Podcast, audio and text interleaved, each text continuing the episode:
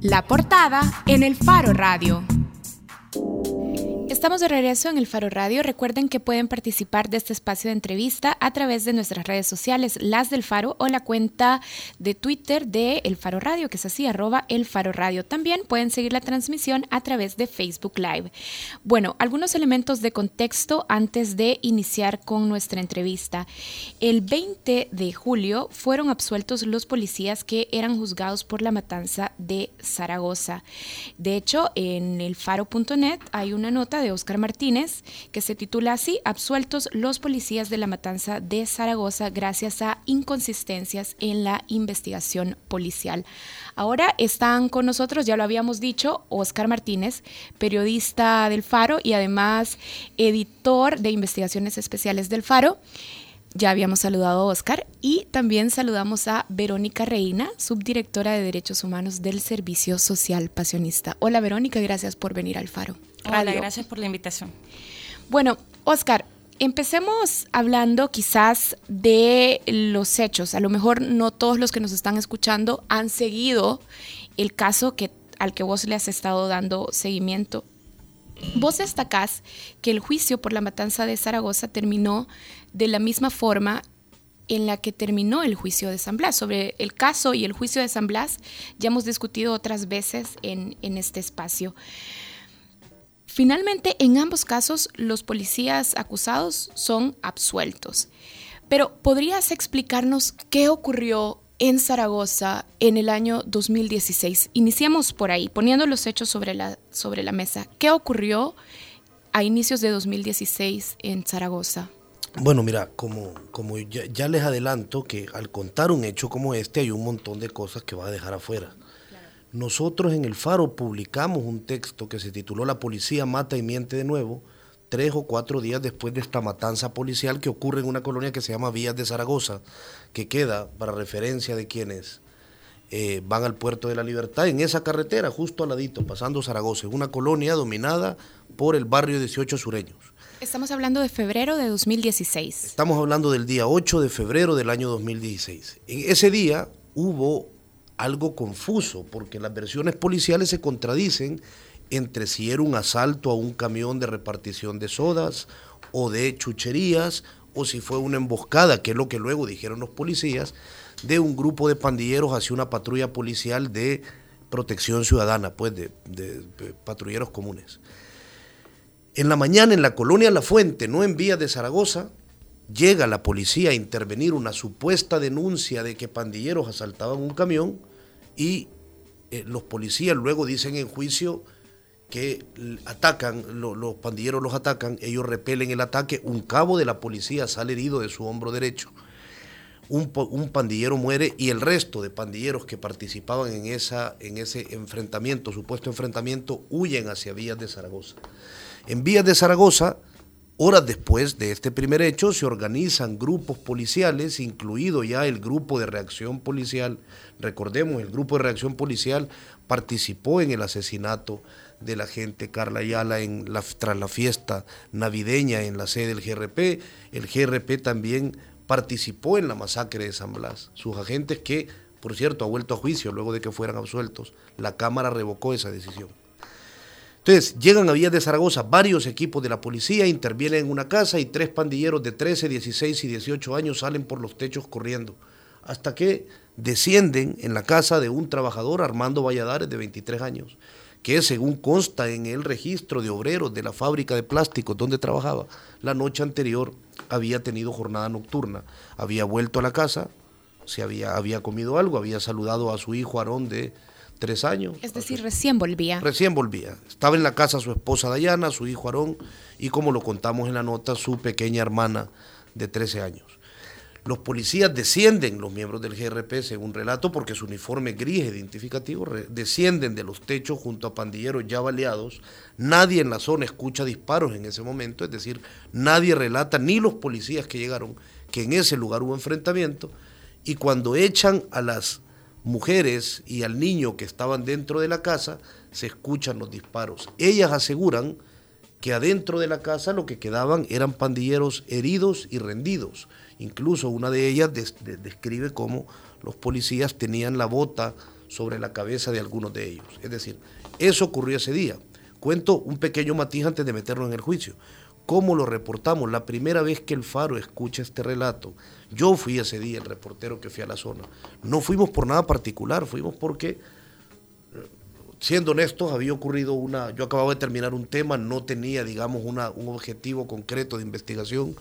Escuché que cerca del periódico había ocurrido que mataron a cuatro personas y fui a ver qué pasaba. El primer relato de los hechos no lo escucha eh, el faro de ninguna fuente hacia los periodistas. Es la niña de 13 años que había salido de la casa quien se lo estaba contando a su mamá, a la mamá del muerto, de Armando Valladares, de uno de los muertos, que, que, es empleada doméstica y regresaba en esa casa cuando le llaman desesperados y le cuentan, adentro de la casa quedó tu hijo, junto con unos policías y luego se oyeron disparos. La policía cordonó toda la escena, cordonó varias manzanas a la redonda y permanecieron en control de la escena hasta las 9 de la noche, cuando este hecho ocurre alrededor del mediodía. Cuando a las 9 de la noche llegan, ya solo entregan cadáveres y, eh, informan que habían muerto en un enfrentamiento los tres pandilleros, todos ellos tatuados del cuerpo, y Armando Valladares, que no tenía ni antecedentes, ni tatuajes, etc. Ahora, Oscar, eh, aparte de toda esta descripción en las diferentes notas crónicas eh, que has hecho sobre la cobertura de este tema, eh, tú te has referido claramente y haces una descripción como una ejecución extrajudicial contra tres pandilleros y el obrero que comentabas.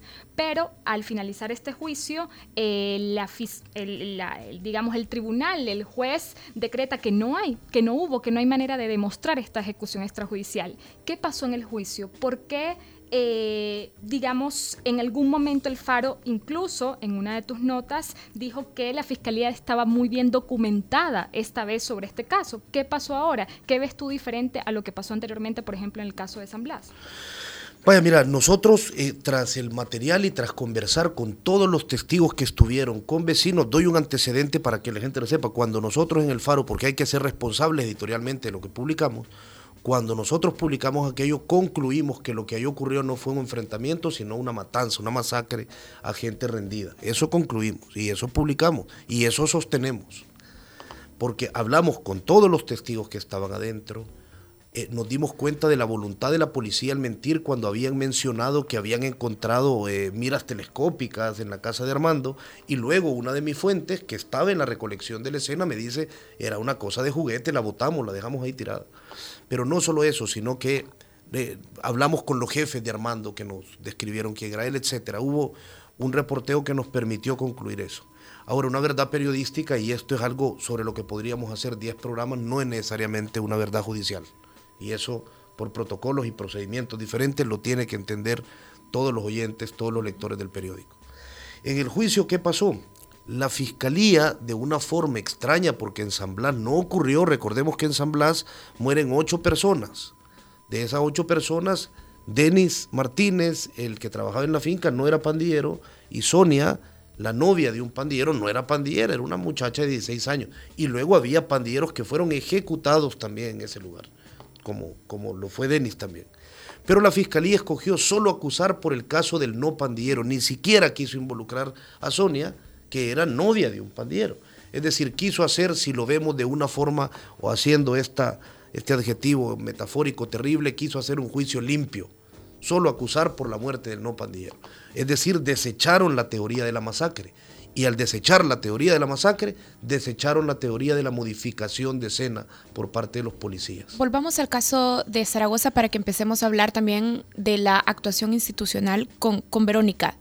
Ya Aris mencionaba que este juicio se veía como un juicio diferente porque había prueba científica que iba al juicio, pero al final los policías terminan también absueltos. Voy al caso de Zaragoza. En este caso había, por ejemplo, ¿qué prueba científica había? Armando Valladares, el obrero de la fábrica de plástico que muere en Zaragoza, muere sobre una escopeta 12 que había sido disparada, había sido percutida. Sin embargo, cuando le hacen frotado de manos, él no le sale ni vario ni plomo, que son dos elementos necesarios para demostrar que ha disparado. Y eso estaba en el caso que armó la fiscalía. Eso estaba en el caso que armó la fiscalía. Dos de los cadáveres tenían disparos a corta distancia. Uno de ellos tenía tatuaje de pólvora, el otro tenía quemadura de pólvora. Es decir, cuando las armas disparan, lanzan una especie de hálito de fuego. Ese hálito es el que le quemó la piel. Estamos hablando de centímetros de distancia, si no es que el cañón contra la piel. Además hay otro elemento indispensable para concluir que la policía alteró la escena. Los cuerpos tenían más de 10 hoyos, porque algunos no se podía determinar si eran de salida o entrada por la cercanía con que les dispararon. Los cuerpos de los cuatro muertos tenían más de 10 agujeros y había algunos más en las paredes. Solo se encontraron tres casquillos policiales y uno en la cadera de Armando. Es decir, la policía recogió sus evidencias no puede ser que nadie más se lo haya llevado porque de esa casa salieron los policías y quedaron los muertos. Nadie más. ¿Qué ocurrió en el caso de la fiscalía? ¿Qué falló en el juicio? Miren, en el juicio hay un material que yo le pido a la gente que lea porque creo que describe muy bien el sistema judicial en estos casos, que no es justamente el de la sentencia que ahora está en portada sino el de, la absolución que diga, sino que es un material que nosotros titulamos, lo pueden encontrar en la sección El Salvador del Faro, que titulamos Todas las miserias afloran en el juicio de otra matanza policial, que es un material largo que hice tras 35 horas de estar eh, presente en la sala del juzgado donde se juzgó a estos nueve policías, ocho por el hecho y uno su jefe por encubrimiento. ¿Qué falló? La fiscalía manda a un fiscal que es muy poco elocuente, que tenía una sobresaturación de casos, es un hombre que tenía una audiencia al día siguiente de otros casos. Pero además la defensa, en este caso, esto ya es, la defensa era una defensa agresiva compuesta por ocho abogados, algunos de ellos asistentes, pero ocho abogados sentados ahí. Uno de los abogados de apellido Azucena es quien ha defendido a gente como el, diputado del PCN, eh, que ahora está en Estados Unidos, eh, acusado de lavado de dinero, hombre, se me olvida a mí el nombre ahora actualmente, el famoso diputado del PCN. Que, de apellido Silva. Silva Pereira, perdón. Eh, es decir, son abogados con mucha experiencia, pero luego, y esta ya es mi percepción, yo lo, lo digo como lo diría en una columna de opinión, basado en lo que vi.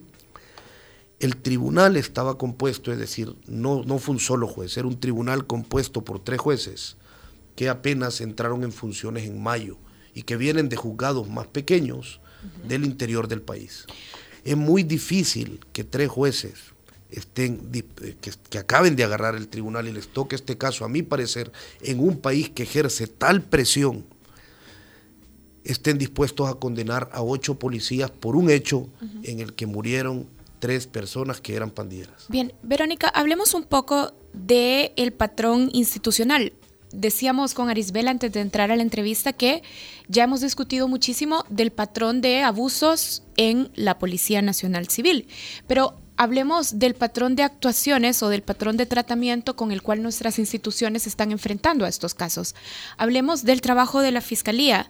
Verónica, ya, ya Oscar estaba diciendo que en juicios de esta naturaleza, en este y en otros, se ven todas las miserias y todas las deficiencias de la Fiscalía. ¿Ves, Verónica, un patrón en cómo la Fiscalía recibe y trata estos casos? donde eh, se está discutiendo y donde al final se estaba buscando establecer verdad en abusos y violaciones a derechos humanos cometidos por las fuerzas de seguridad del Estado. Bueno, nosotros eh, con distintas organizaciones hemos identificado precisamente algunas características que se repiten, que puedan denominarse como un patrón que no solo vincula a la Fiscalía General de la República, sino que es casi como un sistema, unas, unas condiciones que se han generado, legales incluso, eh, por parte del mismo Ministerio de Justicia y Seguridad, por parte de la Policía, por parte de los controles internos, de la Inspectoría General de Seguridad Pública, de la Fiscalía y del órgano judicial. Hablemos de esas características. ¿Cuáles son? Ok.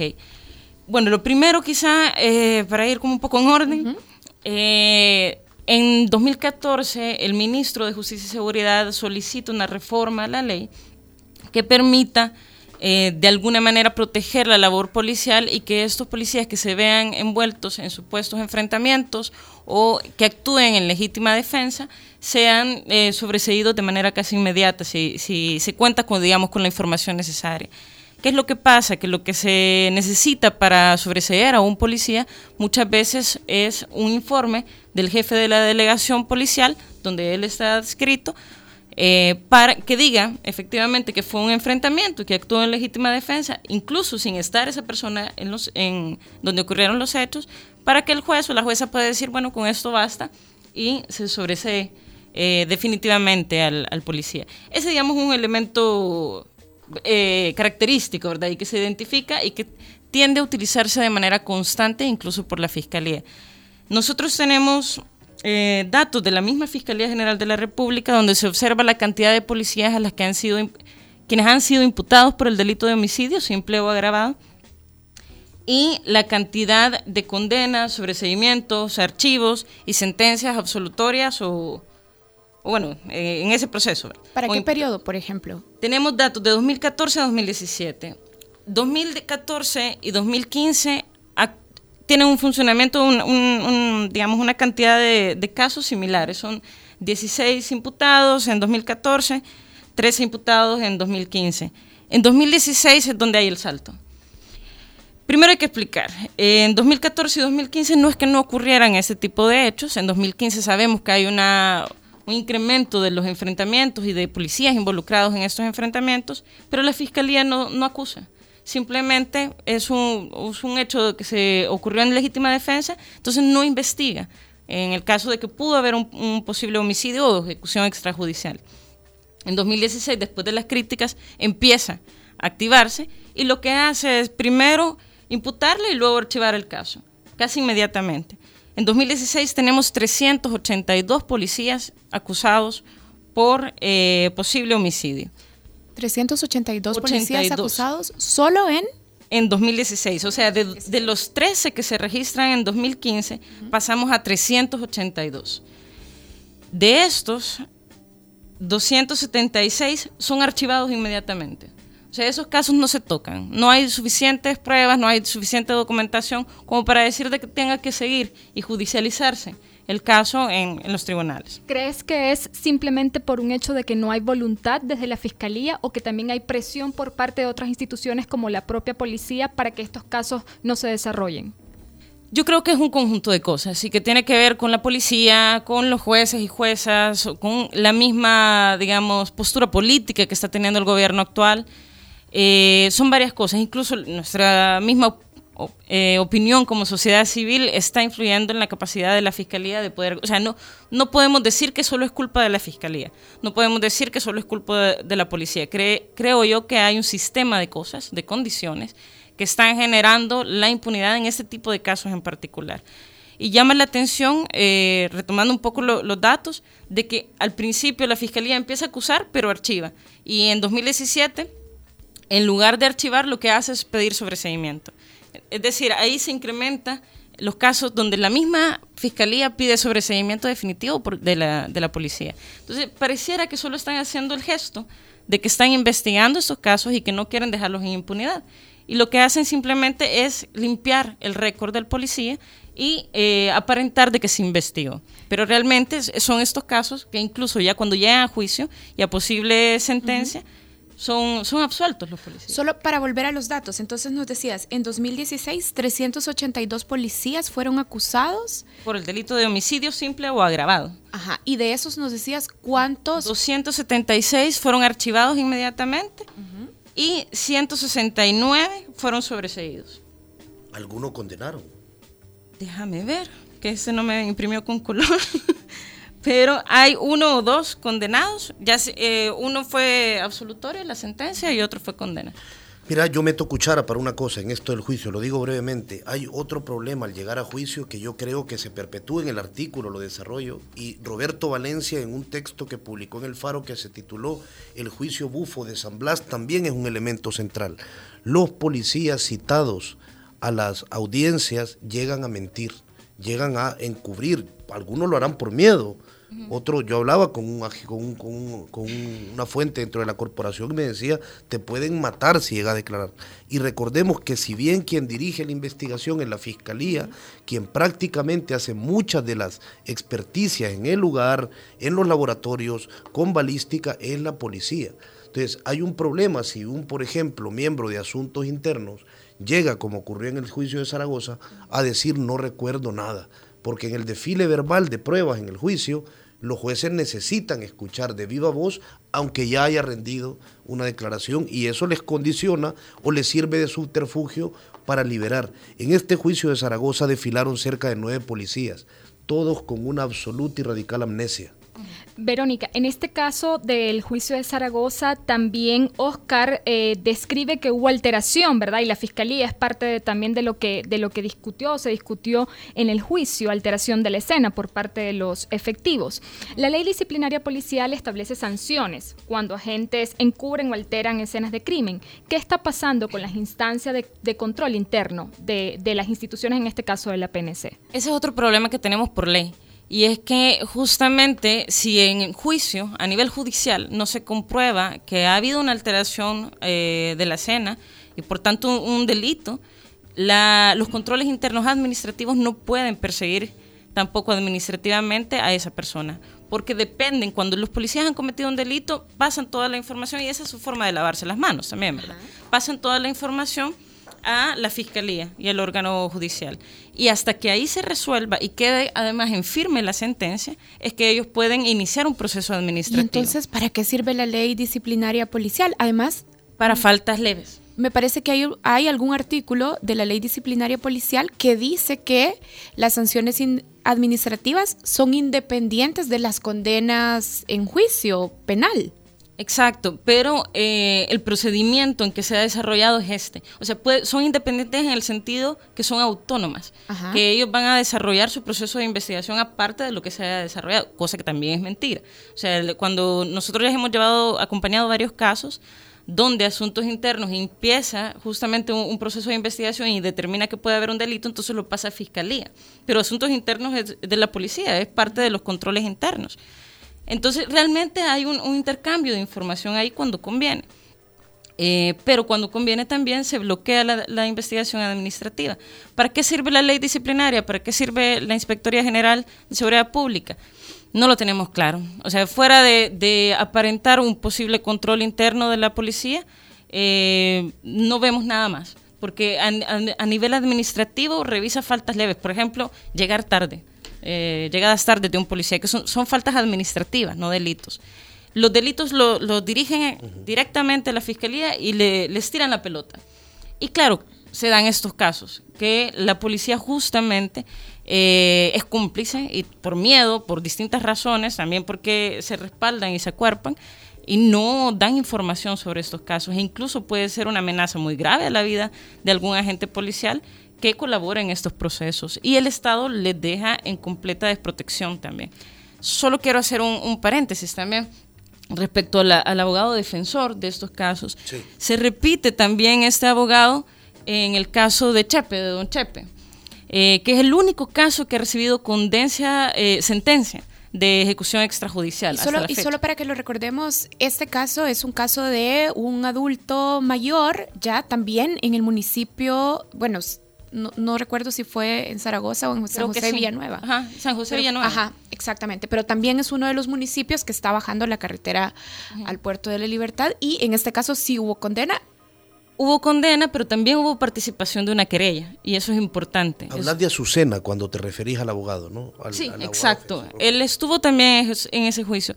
Nosotros consultamos al ministro de Justicia y Seguridad si el ministerio estaba apoyando la defensa técnica de, estos casos y mencionaron que sí, que ellos no podían dejar, dar la espalda a estos policías que, que, estaban siendo acusados, que no podían dejarlos solos. A nosotros nos preocupa eso, porque no sabemos qué fondos institucionales se están utilizando para la defensa de estos policías. Espérate, yo quiero ahondar en eso, porque yo se lo pregunté incluso a algunos de los abogados y muchos de ellos te contestan, no, la gente ha vendido un carro para pagarme o cosas así a ustedes en qué momento y si se puede saber la mayor presión, quién les confiesa que el Estado está pagando abogados privados para defender a los policías en este tipo de casos. Lo dice el ministro de Justicia y de Seguridad Pública, eh, Mauricio Landaverde, en una reunión privada sobre el tema de actuaciones policiales y derechos humanos. Nosotros nos reunimos con él de manera sistemática para ver ese tipo de casos de abusos policiales. Estamos tratando de, que eh, asuma eh, los casos de ejecuciones extrajudiciales y que están ocurriendo y se identifiquen indicadores de medición y de mejora para la policía. Y en ese contexto eh, se le cuestionó sobre el tema y él dijo que él no, no dijo que lo estaba pagando, dijo de que él no iba a dejar solos a los policías que estaban siendo acusados por este tipo de hechos, que no podía abandonarlos.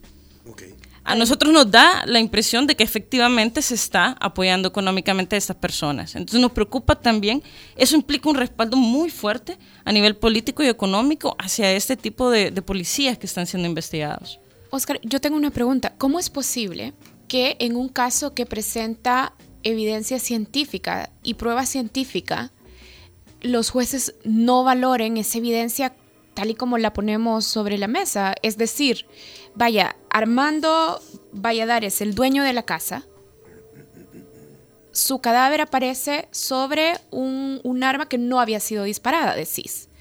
Además, los casquillos no aparecen en el lugar y otra serie de inconsistencias. ¿Cómo es posible que los jueces no valoran esa evidencia? Es que no, no, eh, lo entiendo. Acordémonos que los jueces tienen su criterio, su, su lógica, su sana lógica o su para, para determinar su razonamiento lógico, para determinar cada cosa. En el caso del arma, por ejemplo, ¿qué dijeron? Dijeron que las pruebas de bario y plomo no eran contundentes para, para, bajo su criterio y citaron algunas resoluciones o escritos de la sala eh, y también dijeron, sin embargo, sí consideraron que era contundente para determinar que los otros pandilleros en la mañana habían disparado. Es decir, eh, fue contradictorio. Yo lo que creo, está en mi opinión, no está escrita en los artículos porque no es parte de un reportaje, sino pasto de opinión periodística, pero debo decir, sin ánimo de tirarme flores, sino siendo responsable de lo que he cubierto, tanto la matanza como todo el juicio, que creo que el, tribunal prefirió deshacerse del caso, teniendo el antecedente de San Blas, donde también Azucena participe, el abogado defensor. Azucena, recordemos, ¿saben a quién defendió también? Al exfiscal Luis Martínez, para que vean qué nivel de, de, qué nivel de despacho jurídico estamos hablando. Es decir, no creo que alguien que defienda al fiscal Luis Martínez cobre 10 colones.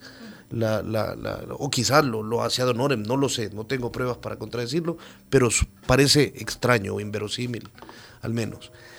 Entonces los jueces, yo creo que lo que el tribunal hizo, teniendo en cuenta el, antecedente de San Blas, es arriesgarse a lo que supongo, yo supongo va a ocurrir, que es que la Cámara va a revocar la decisión y va a reasignar el caso para que alguien más se haga cargo. Es decir, agotar todas las instancias para que parezca que, que se juzgó que el sistema procesó un problema, aunque no lo resolvió, pero lo procesó, pasó por todas las instancias, la fiscalía hizo un caso, la fiscalía apeló, eh, la Cámara revocó, se volvió a un caso y posiblemente se pierda.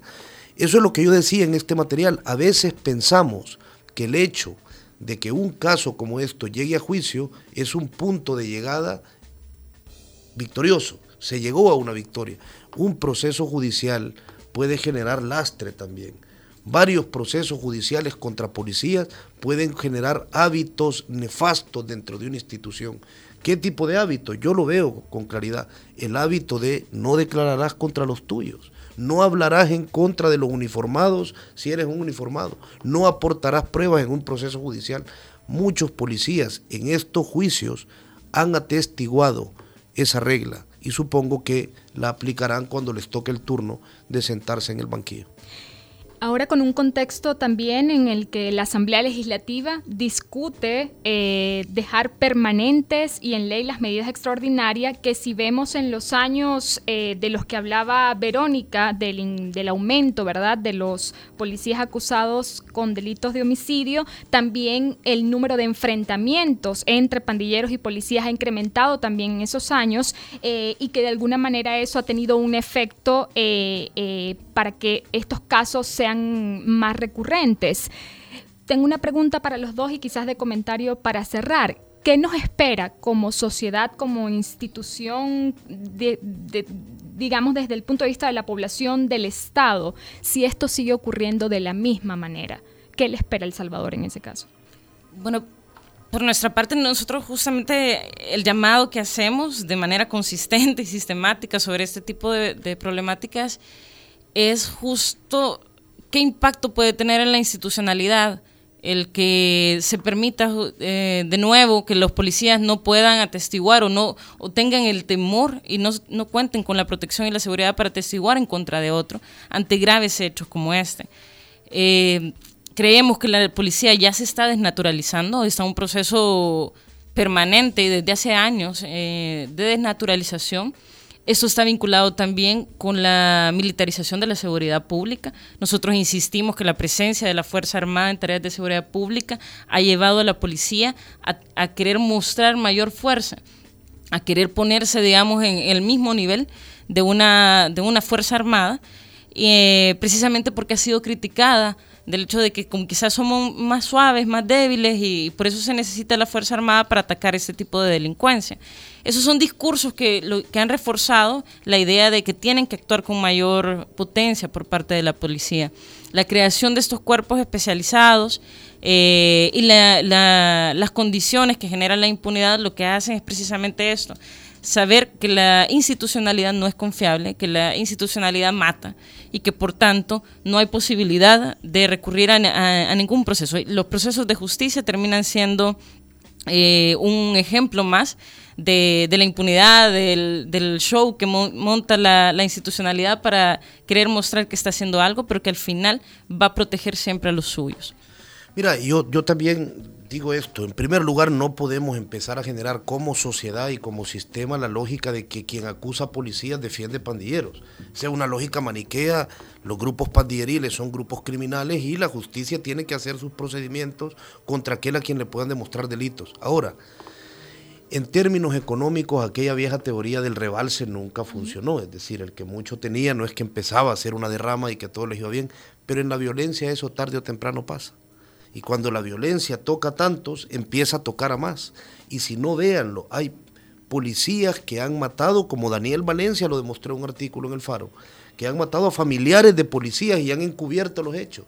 Hay policías que han matado a policías que estaban de civil esperando en una motocicleta, en una carreta de autopista, y han encubierto los procedimientos. Es decir, es falso pensar que si una policía se pudre, se pudre solo para las pandillas. Quien crea eso pues tiene una mente muy acotada. Bien, vamos a cerrar esta entrevista. Lilia Merrieta nos dice en redes sociales, no sé a ustedes, pero a mí esta y otras historias de una policía creada para servir y proteger, que ahora asesina a los mismos ciudadanos que debía defender y que además altera escenas de crimen y comete fraudes procesales, me aterra y me entristece profundamente, dice. Bueno, cerramos con ese comentario de oyentes.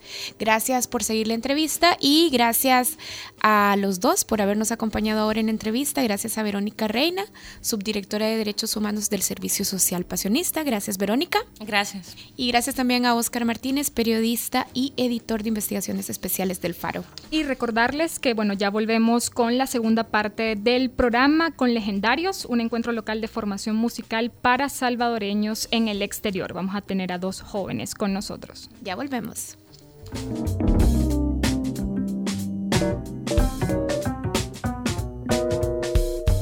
El Faro Radio. Hablemos de lo que no se habla. Estamos en punto 105. Si piensa construir, piensa en calidad. Piensa en Megablock. Para decorar, ampliar o construir, en Megablock encontrará los mejores productos de concreto al precio justo. Desde adoquines con tecnología bicapa hasta bloques estructurales. No lo piense más y llame al 2523-2300. Mega calidad, mega servicio, mega economía, mega en todo.